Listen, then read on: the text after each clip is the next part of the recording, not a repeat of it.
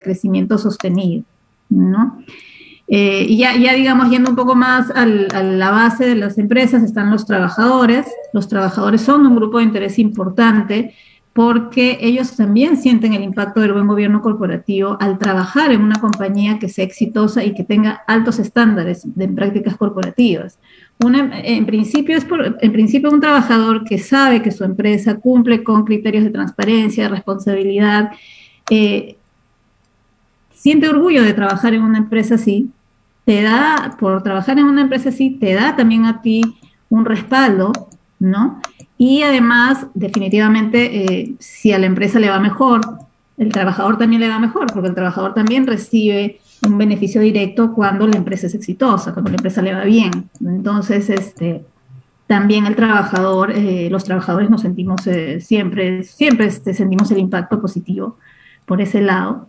Ya por el lado externo de la empresa, eh, es decir, por los terceros con los cuales se vincula la empresa, están los proveedores de las compañías, que siempre los proveedores son eh, aquellas entidades que brindan algún tipo de servicio a la empresa o le, venden algún bien a la empresa para que la empresa funcione. Entonces, este, también es importante que los proveedores eh, sepan que se están vinculando con una empresa de buen gobierno corporativo, porque eso impacta también en ellos. Una empresa que tiene buenas, buenas prácticas normalmente exige que aquellos proveedores que, se vinculan con, ellos también las tengan, ¿no? Entonces al final rebota un poco porque eso hace que el proveedor también se mire a sí mismo y vea, oye, si estoy cumpliendo o no estoy cumpliendo, si soy o no soy una empresa eh, o una entidad, una persona que, que, cumple con los criterios éticos que pide, por ejemplo, la empresa. Entonces, enriquece también a los proveedores por ese lado. A los clientes, definitivamente, los clientes, bueno, ellos, el servicio y las empresas se deben a los clientes, ¿no? Entonces el cliente definitivamente valora muchísimo más eh, ser cliente de una empresa que tiene muy buenas prácticas corporativas, ¿no? Este, ahí es un poco más evidente el, impacto.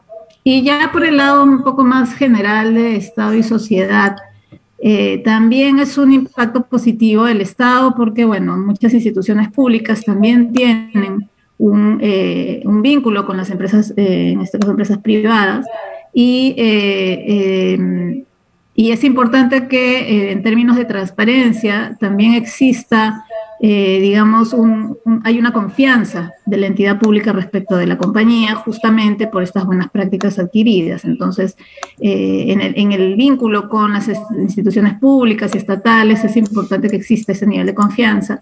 Eh, con los reguladores, especialmente hay empresas que están reguladas por entidades públicas, entonces es importante este, este, este factor. Y sociedad en general, porque la sociedad se beneficia de tener empresas como gobierno corporativo. Mientras más empresas tengan reglas claras y buenas prácticas, en principio la sociedad se beneficia, beneficia en general como sociedad eh, y, como, como porque se, se beneficia de manera directa al mercado. Entonces, es muy importante para la sociedad también tener este, que este tema se impulse cada vez más, ¿no? Este, entonces, ese es, ese es, un poco el impacto por el lado de los grupos de interés, de las compañías. Eh, nosotros aquí en Perú tenemos un marco de referencia general. Nosotros tenemos muchas normas. aquí aquí eh, en Perú hemos eh, adelantado mucho en términos regulatorios, eh, en temas de buen gobierno corporativo, porque hay hace ya, mm, bueno, ya serán unos, no sé, algunos años ya, que el Perú está eh, intentando alcanzar los niveles exigidos por la OCDE, ¿no? En, temas de gobierno. Entonces, hay mucho, han habido, hemos tenido muchas iniciativas de em, iniciativas legislativas para que las empresas, en principio las empresas a las que se les puede de alguna manera exigir buenos, buenas prácticas, que son las empresas reguladas, nosotros tenemos a la Superintendencia de Mercado de Valores, la Superintendencia de Bancos y Seguros y FPs, son, son eh, las entidades reguladoras que, que, bueno, verifican, por ejemplo, las empresas este, financieras, etcétera, ¿no? Y también las empresas estatales, por su lado, tienen también sus normas propias de gobierno corporativo. Entonces, sí tenemos un marco regulatorio importante aquí eh, que, se ha dado. Pero, eh, y aparte de esto, existe también un marco ya para todas las sociedades peruanas constituidas en el Perú, un marco de referencia que es un código de gobierno corporativo para sociedades peruanas. ¿no? Este es un código que se implementó, que es de aplicación voluntaria, no es, un, no es una norma obligatoria, pero es un lineamiento general para todas aquellas empresas en Perú que quieran implementar su gobierno corporativo, ¿no? Es, es a donde pueden voltear. Hay, hay, muchas empresas que no están reguladas. Este código, por ejemplo, aplica en empresas familiares, que son las empresas este, que, que no tienen un regulador, no tienen un, un, un, reglamento que las obligue a tener buenas prácticas, pero que pueden querer implementar buenas prácticas. Entonces pueden voltear y mirar este marco de referencia. Está, bueno, para, para, para todas las empresas la tenemos eh, a disposición, está de acceso público y, eh, y, este marco de referencia o este código desarrolla el tema de gobierno corporativo en cinco pilares principales. Eh, definitivamente estos son lineamientos generales, ¿no? Eh, que, van de, arriba hacia abajo. Es decir, primero, primero ellos establecen cuáles son los lineamientos para los derechos de los accionistas y el órgano de los accionistas, que es la Junta General de Accionistas, en temas de, bueno, respetar los derechos de los accionistas, cada, cada uno, eh, la participación que tengan en una compañía debe ser respetado de manera eh, equitativa, ¿no? No porque un accionista tenga más o tenga menos, debe existir algún trato de discriminatorio desigual, entonces este, va un poco orientado por ese lado. Y bueno, ¿cómo es que debería de funcionar una Junta General de Accionistas?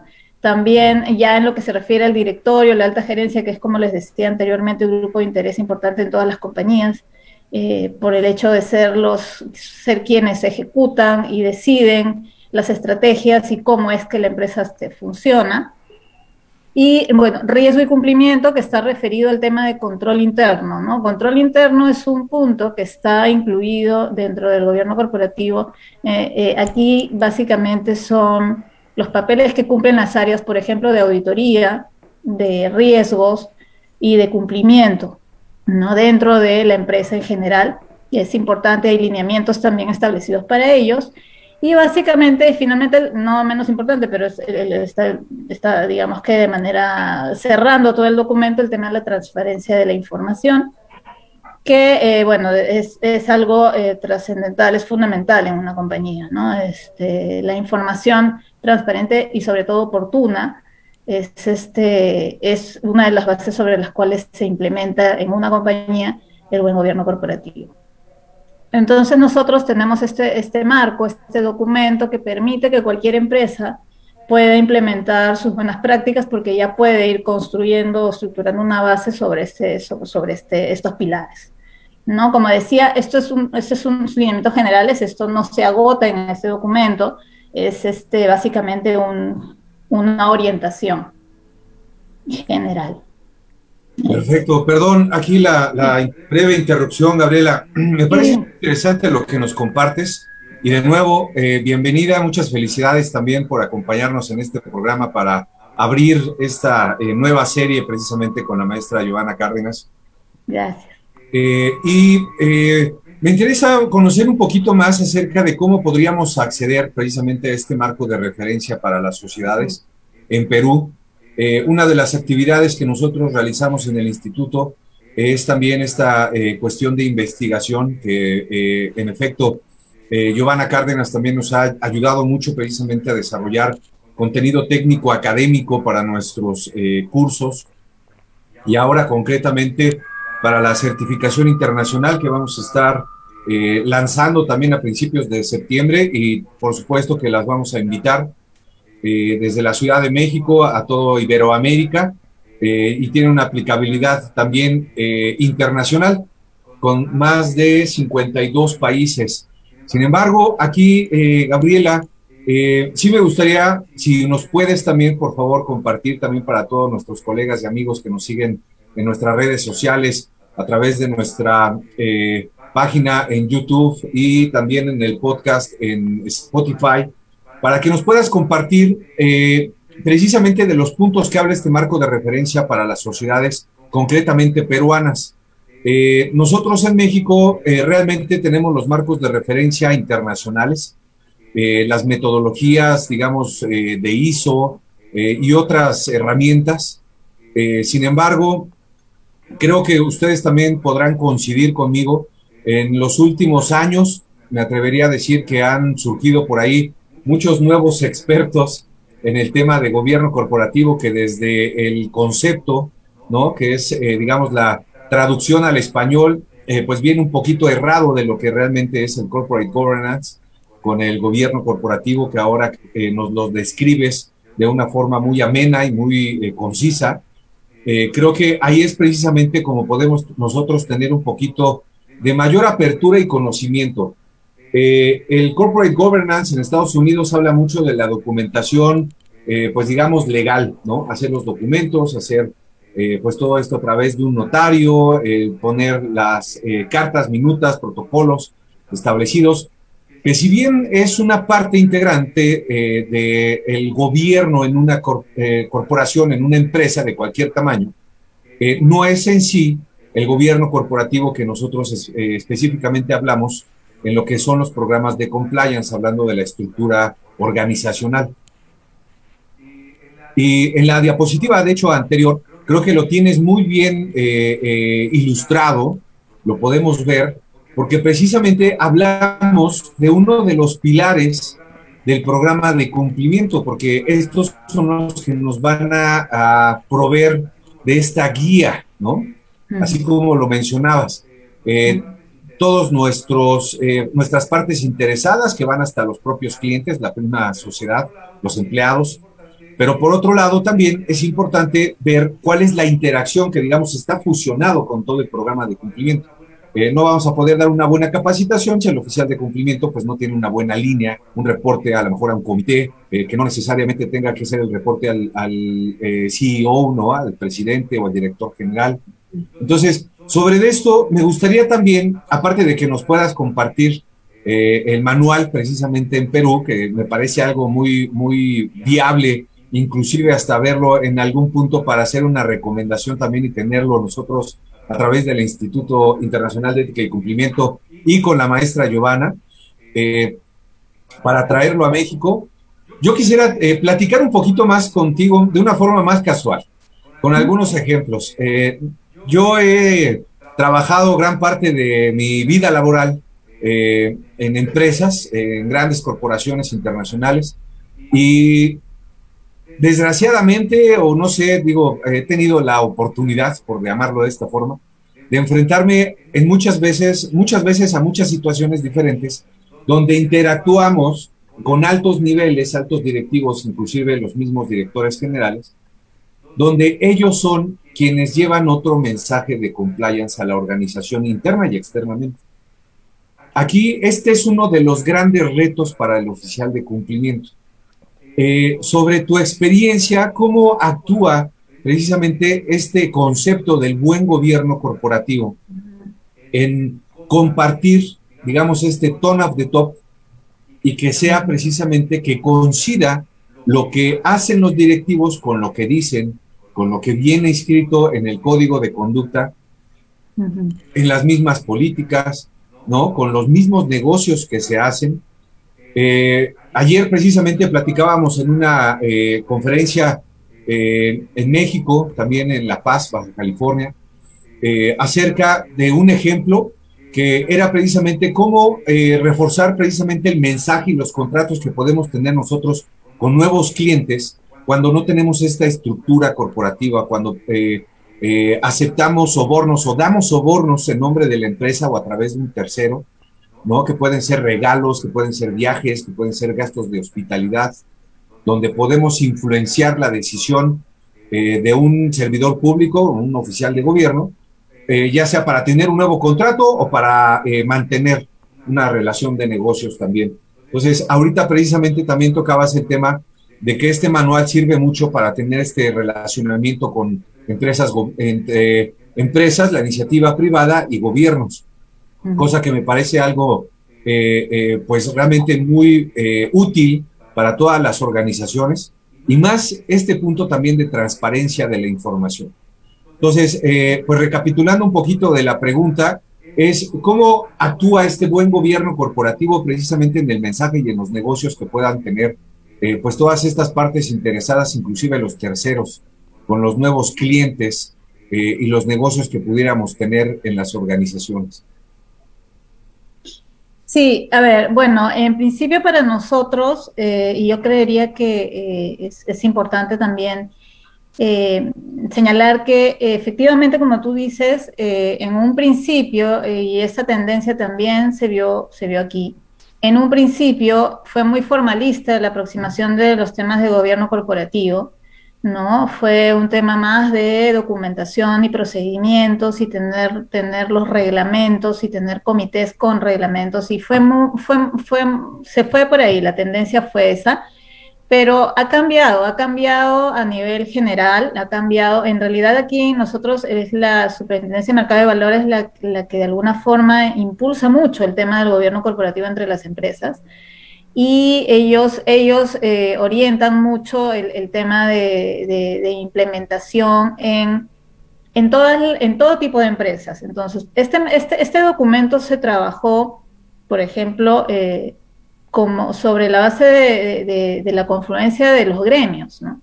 Es decir, no fue un documento elaborado por una sola entidad eh, eh, de manera única y por lo tanto una imposición, digamos, a las, a las empresas, sino fue algo producto de, unas, de varias reuniones y mesas redondas de diferentes sectores eh, sector financiero, sector eh, estatal, participaron todos los sectores para elaborar un documento que efectivamente fuera algo integral y que permitiera justamente dar, dar esos lineamientos que permitan a las empresas implementar, pero no de manera muy, muy, este, muy cerrada o muy muy parametrada. Entonces, este, este es el, salió este documento. Este documento en realidad salió ya en el 2013, desde el 2002 es que existe un documento, es el antecedente de este de acá, el 2013 ya hace algunos años se modificó y se ha ido, y, como, y, han habido normas ya adicionales que han estado saliendo. Yo les voy a compartir de todas maneras el documento.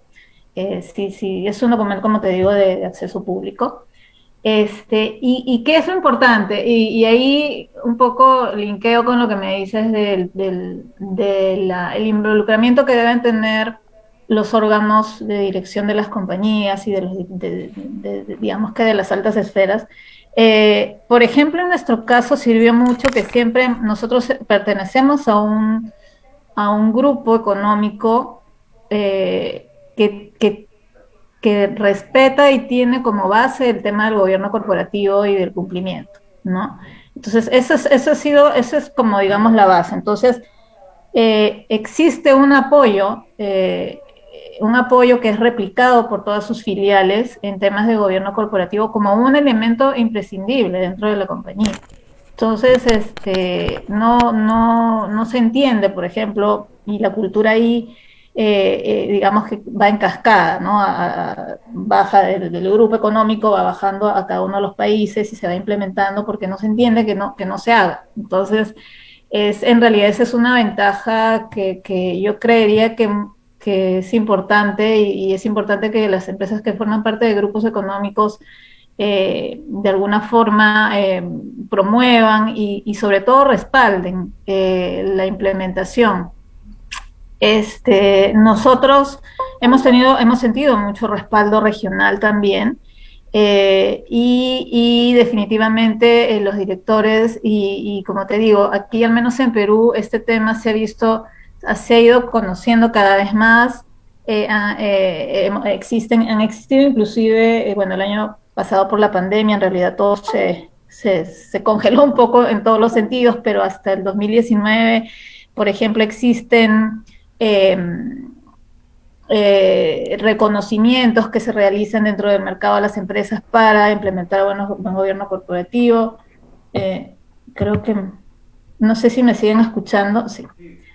Em, y eh, nosotros hemos, hemos es importante que eso sea evidente, es decir, no solo que el oficial de cumplimiento trabaje solo de alguna manera, porque importante que sea evidente el respaldo que tienen este, que, tiene el oficial de cumplimiento para, poder ejercer, su función, eh, y que exista, y para que haya ese respaldo, y eso tiene que venir desde el accionista, tiene que haber una cultura de buen gobierno corporativo y un entendimiento de todos los las ventajas que el gobierno corporativo puede, puede traer a la compañía. Entonces, yo creo que de ahí nacen, ¿no? Si el accionista se encuentra comprometido, se encuentra convencido de todas las ventajas y de, y de, lo, digamos que lo, lo ventajoso y lo beneficioso que es para la compañía tener estos criterios implementados, entonces ya eso, digamos que debería de ir bajando para, tener, para que el oficial de cumplimiento cuente con ese respaldo y toda la compañía sepa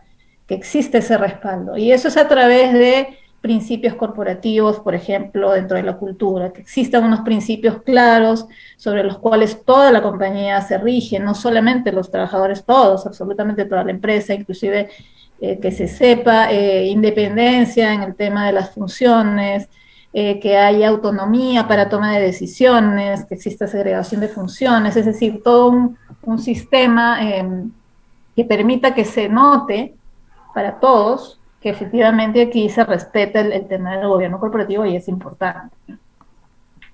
Este, y eso va, yo creería, desde el lado, por el lado de, de la información, ¿no? De la información, de que cada vez más, más empresas sepan que sepan que se puede implementar y, y, sepan que, que, al final eso va en beneficio de las compañías en general, ¿no? Sí, Quizás, Gabriela, ahí una, algo importante que, me permito acotar, que conversábamos previamente, es la importancia del conocimiento de los grupos de interés, ¿no? Finalmente no se trata solamente de un trabajo a la interna, ¿no? Sino un trabajo con los grupos de interés, ¿no? Donde finalmente tienes que hacer un trabajo de 360 grados, ¿no? Este, tan importante es tu colaborador como tan importante es tu cliente y proveedor que practiquen este, este tema del buen gobierno corporativo, que quizás eh, yo diría en el caso peruano se está trabajando ampliamente en este tema, porque realmente muchos proveedores de muchas grandes empresas son startups, ¿no? Son pequeñas empresas, ¿no? Efectivamente es ahí donde quizás la gran empresa, ¿no? Eh, o los grupos de alguna manera de interés como el sector financiero pueden de alguna manera apalancar y ayudar, ¿no? y compartir ese conocimiento. Interesante, interesante apreciación. Sí, sí, es, cierto, ¿no? Es, verdad. Eh, normalmente eh, al final todo esto en conjunto se traduce en, que inclusive las empresas pequeñas este, que, tengan, que, sepan y conozcan este tema, eh, enriquecen al final al mercado en general, ¿no? Entonces, cada uno va poniendo de alguna manera su, su grano de arena para que en principio el mercado se vuelva un mercado más transparente y más eficiente también. Entonces, es un trabajo en realidad de a pocos, es un trabajo arduo, creería, pero, pero es muy importante. No, sé si, no, creo que ya no estoy compartiendo. No, no, sí, podría. sí, adelante, por favor, si quieres eh, de nuevo compartir tu eh, presentación, por favor, te lo vamos a agradecer también para continuar con lo que amablemente nos has preparado también para compartir con nuestros colegas y amigos, a quienes los invito también a eh, compartir todas sus preguntas y comentarios también a través eh, del chat de nuestras redes sociales. Eh, y por favor, Gabriela, ahí estamos viendo ya de nuevo tu presentación. Igual y si, si nos haces el favor de abrirlo un poquito, adelante. Gracias. Sí. Listo. Eh, Sí, en realidad aquí solamente para contarles eh, en, el tema de cuáles son los estándares de un gobierno corporativo que una compañía normalmente eh, podría tener. esto es básicamente los elementos mínimos que una empresa puede implementar en temas de gobierno corporativo y que, y que permiten también detectar si la empresa tiene o no tiene implementadas las prácticas, eh, buenas prácticas. ¿No? En el caso de, em, digamos, respecto de, estándares internos dentro de la compañía, es importante que exista un funcionamiento efectivo de los órganos de la empresa, es decir, que cada órgano eh, realice su función, como lo decía, de manera autónoma e independiente. Eh, tal vez existan directores independientes, que se refiere básicamente a la existencia de miembros dentro del directorio que no necesariamente sean miembros designados, por ejemplo, por el accionista, sino que sean designados eh, por un tema de especialización tal vez o de, conocimiento y experiencia y que podría aportar dentro del directorio una perspectiva distinta y, con eso enriquecer la toma de decisiones. Eh, sin ningún tipo de alineamiento para un lado o para el otro. Entonces es importante también ese tema. Segregación de funciones, como lo hemos conversado, eh, que exista autonomía, que exista una independencia entre las funciones, justamente para, para garantizar que la compañía trabaje, eh, realice, que las funciones sean realizadas de manera adecuada ya e, eso es por el lado, digamos, de, del alto, de alto nivel, ya, ya en temas de eh, trabajo dentro de las compañías y, de, ya de la operativa de la compañía, es importante que existan políticas y lineamientos definidos y claros de gobierno corporativo en la empresa, que todos que sean conocidos, difundidos y, este, y, que, y que sean una base de, alguna forma de políticas internas, normativas para que la empresa funcione también es importante que existan códigos de ética y de conducta, ¿no? Eh, que son lineamientos ya de, conducta que normalmente ayudan a, que las conductas de, los trabajadores, por ejemplo, de las empresas, eh, en las empresas sean eh, el, día a día. A veces es un poco complicado, a veces este, uno no sabe bien qué hacer ante determinada situación. Entonces es importante que el código de conducta establezca lineamientos eh, claros de cómo es que uno podría actuar ante, ante determinada situación que tal vez sea un poco extraña, que hay una duda, ¿no? Acá eh, se trata, por ejemplo, de implementar temas de, anticorrupción, de, antisoborno, de información confidencial, conflictos de interés, etcétera, y que sepan cómo, cómo, cómo actuar ante este tipo de situaciones. Eh, después también es importante que exista una supervisión efectiva de control interno. Control interno se refiere a básicamente las funciones de supervisión que realizan las áreas de auditoría interna, las áreas de cumplimiento, de riesgos operativos, que son áreas que básicamente se dedican justamente a detectar y hallar estos riesgos de la compañía y mitigar los riesgos con controles determinados. Entonces, sí también eso es muy importante para, que la compañía funcione y se sostenga, ¿no? Y la cultura de gestión de riesgos, que también debería de estar de alguna forma em, concientizado en todos los trabajadores para eh, buscar que cada, que cada uno dentro de sus funciones sepa que tiene, que existen riesgos y que los debe mitigar de tal o cual manera, ¿no?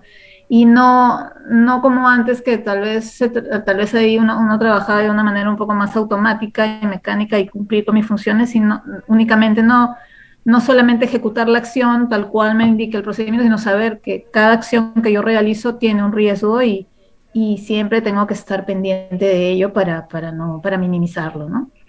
Entonces es importante eso, este, estos temas dentro de la compañía y los estándares externos, que son básicamente los estándares visibles de los grupos de interés externos, eh, se traducen en temas de difusión oportuna y transparente de la información de la empresa. ¿no? Esto, eh, esto se traduce básicamente en eh, la, la por ejemplo, información de la compañía en las páginas web, información, enviar boletines de información, por ejemplo, a los a los proveedores o a los clientes, tener una buena, una buena política de comunicación con los clientes, brindar toda la información completamente clara y transparente eh, y oportuna para que tomen conocimiento de todo lo que está pasando con la empresa, ¿no? Y sepan que la empresa eh, no, no se guarda nada y eso genera mucha más confianza por el lado de los clientes sobre todo.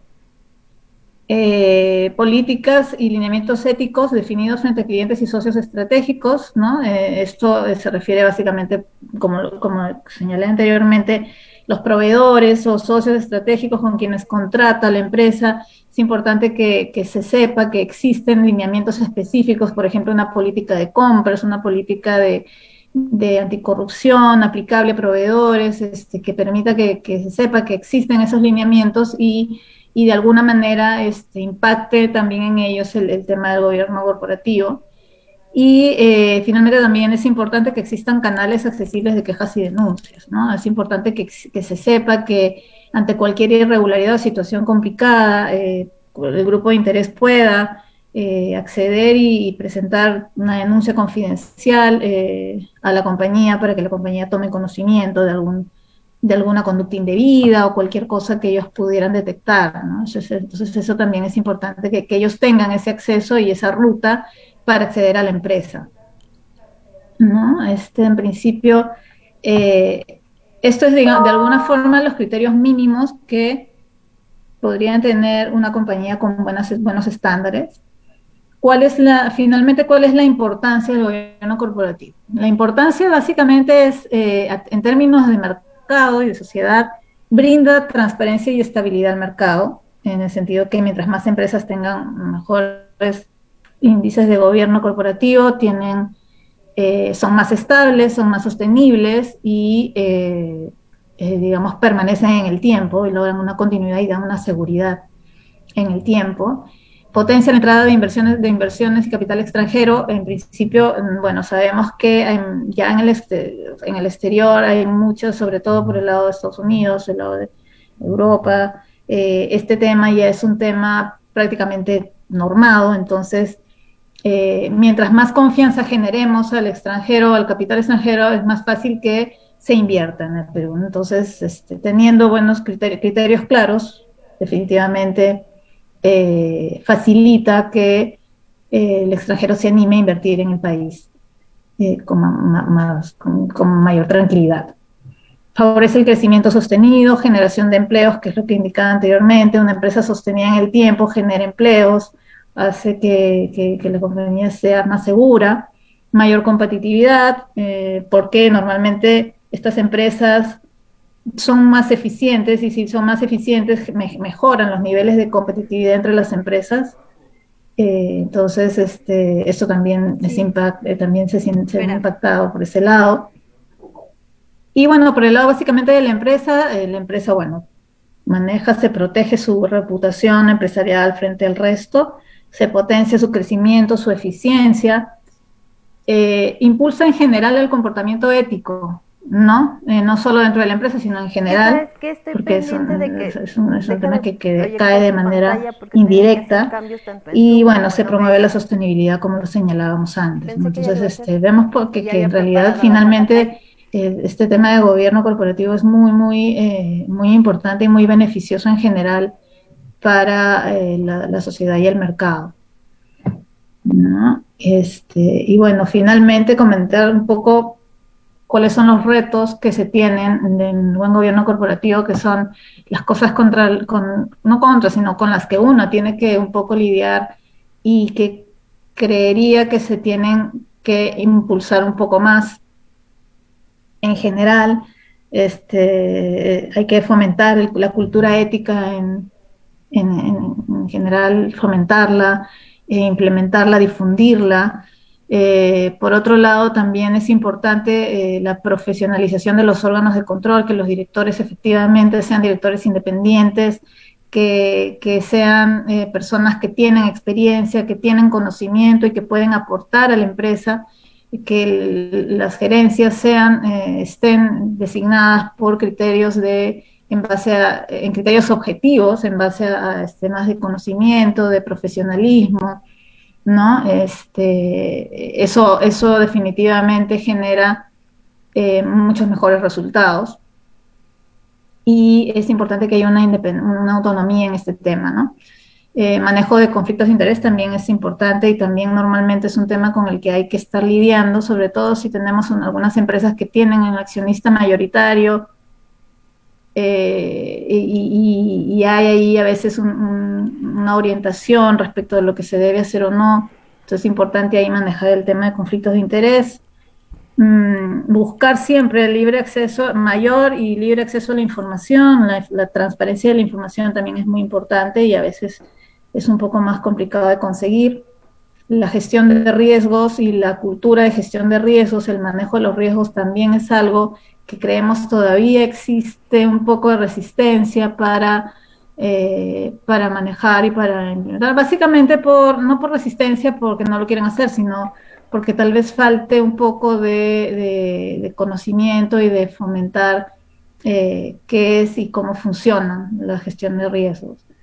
¿No? Y bueno, por último, y acá sí, en realidad en términos de coyuntura, al menos acá en el país, eh, bueno, ahora estamos en una coyuntura un poco complicada en términos de eh, temas políticos, este, es importante, e, ese es algo también contra lo que, con lo que tiene uno que lidiar para tener buenas, buenas prácticas, es tener, eh, si, estar en un entorno que te permita tener prácticas, que te permita implementarlas, ¿no? Y si no tienes el entorno general, entonces es mucho más difícil. Entonces ahí también es una lucha que hay que hacer. Y bueno, los incentivos, es importante que existan incentivos a nivel, a nivel estatal, a nivel regulatorio, para buscar que las empresas se sientan motivadas a implementar estas buenas prácticas y, y, no solo un tema, digamos, de libre voluntad, ¿no? Tal vez con incentivos específicos este, esto esto mejore y se, se acelere un poco más. Entonces estos son un poco los temas que, que son un poco más difíciles de, de, trabajar, pero que y contra, contra, los que de alguna manera uno tiene que ver la forma de lidiar y de tratar de mejorar los temas de gobierno, ¿no? Este, Finalmente, en realidad, eh, solamente comentarles, y aquí sí comentarles un poco la experiencia que, hemos tenido en Sur y cómo es que nosotros tenemos implementado eh, el tema de gobierno. Nosotros, bueno, como te decía anteriormente, nosotros tenemos un, un, eh, un apoyo de la matriz y tenemos un apoyo de la gerencia, sí, los, y los accionistas. El accionista tiene, cree firmemente en el tema del gobierno corporativo entonces eso nos ayuda mucho. Eh, y nuestra estructura está basada en un tema de líneas de defensa, ¿no? O sea, el, control interno de la compañía y esa estructura permite, permite que muchas de las políticas de gobierno corporativo funcionen eh, de manera, de manera eh, digamos, eficiente, ¿no? nosotros trabajamos con tres líneas de defensa. La primera línea son las áreas operativas. Las áreas operativas son la base, ¿no? Y de esa manera, eh, de alguna forma, toda la compañía está integrada en esta cultura de control interno, porque cada área operativa tiene controles propios y esa es eh, responsabilidad de las áreas operativas. Entonces aquí, aquí no, sé, no, las áreas de cumplimiento de riesgos no tienen en sus espaldas, digamos, encargarse de todos los controles de la compañía, porque eso es un poco complicado de manejar. Aquí lo que se hace es trabajar mucho con las áreas eh, y, de alguna forma acompañar a las áreas en la implementación de sus controles, ¿no? Entonces, eh, este, confiamos mucho en ellas, porque al final eh, es la única manera más, más, más, este, es, es, la mejor forma en la que uno podría de alguna manera extender también esta cultura de gestión de riesgos a toda, a toda, a toda la compañía en general. Entonces trabajamos mucho con ellos y eh, de acuerdo a ello eh, viene la segunda línea. La segunda línea, que es cumplimiento y riesgos operativos, eh, ahí, ahí es cumplimiento, por el lado de cumplimiento nosotros este, acompañamos y velamos por el cumplimiento de políticas, de las políticas internas de la compañía. Tenemos el tema, digamos, ya eh, documental, está, ya, eso ya, ya fue como que en la primera etapa implementado, es decir, el código de gobierno corporativo, código de conducta, política anticorrupción, política de socios de negocio, eh, todo lo que es este políticas ya, ya es algo que se peinó en un primer momento, entonces eso ya está, de alguna manera ya existe, y sobre esa base cumplimiento lo que hace es velar porque esas políticas se cumplan en la compañía. Entonces, eh, eh, y eso es a través de, justamente de, este, de, esta relación o interacción con las, eh, las áreas, ¿no? Igualmente el área de riesgos, que bueno, básicamente la función de riesgos es, es justamente detectar los riesgos operativos, entonces también ahí trabajan de la mano con con cumplimiento justamente para ir y aproximarse a las áreas, ir viendo y detectando tal o cual tema, cualquier incidente que se pudiera dar. Eh, también trabajamos cuando tenemos una línea ética, que es, eh, es un, canal por el cual los colaboradores pueden presentar denuncias o incidentes, entonces este, ya en virtud de, eso también trabajamos normalmente de manera coordinada. Hay mucha coordinación entre el área de riesgos y de cumplimiento y auditoría interna, que ya es la tercera línea, que ya viene auditoría un poco a, eh, a verificar que efectivamente, a, detectar los hallazgos, ¿no? Y ya, es, ya es otro papel un poco más de este, establecer observaciones y dar plazos. Nosotros en la segunda línea, en principio, velamos y acompañamos, riesgos detecta y auditoría ya está en la tercera línea. Entonces, pero sí hay mucha coordinación entre estas tres áreas, eh, de coordinación, este, digamos, simultánea, de manera tal que eh, no, es, es, más eficiente porque eh, no vamos, por ejemplo, el área, un área, tecnología, información, no, no, no recibe, por ejemplo, pues visitas de riesgos y de ahí la misma visita de cumplimiento, de ahí la misma visita de auditoría, sino recibe como una, una sola visita eh, y ahí se, se, ven las tres temas, ¿no? Digamos. Entonces, este, eh, hay mucha coordinación y eso también es muy importante y eso ha permitido que la compañía en principio tenga este tema un poco... Eh, seguimos trabajando en eso, estamos trabajando mucho con, con este tema, pero eh, a, la fecha yo creería que hay un buen nivel de conocimiento por parte de los colaboradores de, del tema de, los temas éticos, ¿no? los criterios éticos y de riesgos. Entonces, eh, nos ha funcionado muy bien de esa manera. Y de hecho, bueno, quisiera felicitarte por la excelente, excelente ponencia, excelente compartir. Y, definitivamente, eh, hace unos días estuve en una conferencia donde un importante representante del BIT, definía al buen gobierno corporativo como un viaje, ¿no?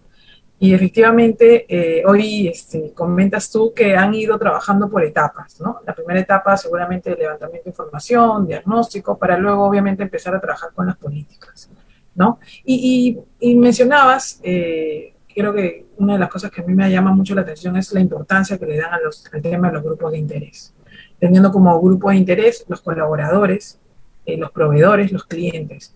Quisiera que nos comente, bajo tu experiencia y en el caso puntual de, la empresa, eh, cómo se ha concientizado a los colaboradores, a los proveedores, a los clientes en este tema de buen gobierno corporativo, donde muchas veces, eh, si bien es cierto, se hace el despliegue, pero queda en el primer nivel y no llega hasta, hasta, hasta los colaboradores de la compañía, ¿no? ¿De qué manera, han, cuáles han sido esas estrategias esos mecanismos para hacer de que el colaborador de, la compañía y se identifique con este tema de buenas prácticas y buen gobierno corporativo, así como los proveedores y clientes. Sí, ahí en realidad, eh, eh, sí, efectivamente, eso es lo que eh, a veces pasa, tener las políticas ahí tal vez si no, no sean aprendidas, ¿no? Este, nosotros trabajamos, entramos como una, en una planificación con el área específica de comunicaciones. La compañía tiene un área dentro del área de gestión humana, existe un área que este, se encarga de las capacitaciones en general del personal. ¿no? Eh, nosotros somos una empresa que, bueno, tiene, eh, son empresas reguladas y existen algunos, que, algunas eh, obligaciones regulatorias que, que, que obligan, a la redundancia, que los colaboradores tengan determinadas capacitaciones. Entonces, lo que nosotros hacemos es trabajar en, una planificación anual, en donde adicionalmente a esas capacitaciones se incluyan capacitaciones de gobierno corporativo. Entonces, este, e, e, en, el año, eh, por el lado, por ejemplo, de cumplimiento, nosotros realizamos unas tres cuatro capacitaciones al año grandes y eh, existen otras vías que la compañía tiene implementadas, por ejemplo, aparte del correo electrónico, ¿no? Tenemos, por ejemplo, una red social propia eh, o tenemos, que es el Yammer, tenemos diferentes eh, iniciativas que hacen que este tema no sea algo ajeno, sino algo conocido. Entonces, este, siempre buscando, obviamente, no no saturar al colaborador tampoco pues con el tema, ¿no? Porque aparte de nosotros también el área de riesgos, por ejemplo, en temas de seguridad de la información, también este también entra en el tema de capacitaciones, ¿no? El cumplimiento normativo también. Em, eh, entonces, sí, sí eh, trabajamos con ellos muy de la mano y tratamos de que estas capacitaciones sean sean lúdicas y sean aterrizadas, ¿no? Que sean más concretas, no necesariamente darles conceptos eh, o, explicar conceptos abstractos que al final los tienen en las políticas y que están también a su, eh, tenemos eh, un site, por ejemplo, de cumplimiento, en donde están colgadas todas las políticas de cumplimiento de gobierno corporativo, ellos pueden acceder por el site, que es un intranet que tiene toda la compañía, y los tenemos en la página web, entonces está el documento, pero tratamos de que las capacitaciones sean en lo posible lo más lúdicas posible, lo más lúdicas, lo más concretas, que puedan ser aplicadas, ejemplos que puedan ser aplicados en, la realidad, eh, porque en realidad de eso se trata. O sea, creemos que de lo que se trata es que eh, las personas internalicen los criterios no, no como algo, eh, como dicen, de paporreta o algo de memoria, sino como lo internalicen dentro de su conducta. Y la manera de internacional dentro de la conducta es básicamente decirle, ponerlo ejemplos, ponerlo en este supuesto, qué pasaría si llega esto, qué pasaría si llega lo otro. Eh, hemos hecho, bueno, hemos hecho desde concursos, hemos hecho concursos de fotografía, por ejemplo. Entonces hemos tratado de ser bastante creativos eh, para que no se puedan, la, gente pueda, pueda, entender el tema y, y lo tome como lo que es, que en realidad al final es un, tema de cultura y de conducta. Y, y, bueno, y estamos en ese trabajo siempre, ¿no? En realidad la creatividad ahí empieza a tenemos todos los años que estar pensando qué es lo mejor, a veces buscamos este apoyo, no sé, en alguna agencia de fuera que nos ayude. Y bueno, también la región tiene unos, unos, eh, unos programas de capacitación importantes que, que, también baja a las filiales, entonces es así, ese es el trabajo que siempre tenemos. Excelente, Gustavo, no sé si tienes eh, alguna pregunta adicional. Pues es eh, realmente muy valioso y enriquecedor. Muchísimas gracias por compartir estas eh, prácticas que realiza eh, precisamente Sura en Perú. Sabemos que la industria de los seguros, precisamente este ramo, es una de las industrias más reguladas a nivel internacional. Entonces seguramente tienen ustedes mucho tiempo que estar platicando con todos sus colaboradores y muchas prácticas como estas precisamente que nos compartes eh, me parece muy interesante todo esto que hacen en cuestión de ser innovadores para poder compartir eh, pues todos estos, pues no solamente requerimientos, sino que realmente es bajar esta cultura corporativa eh, a todas las personas en la organización. Sí. Perfecto, muy bien.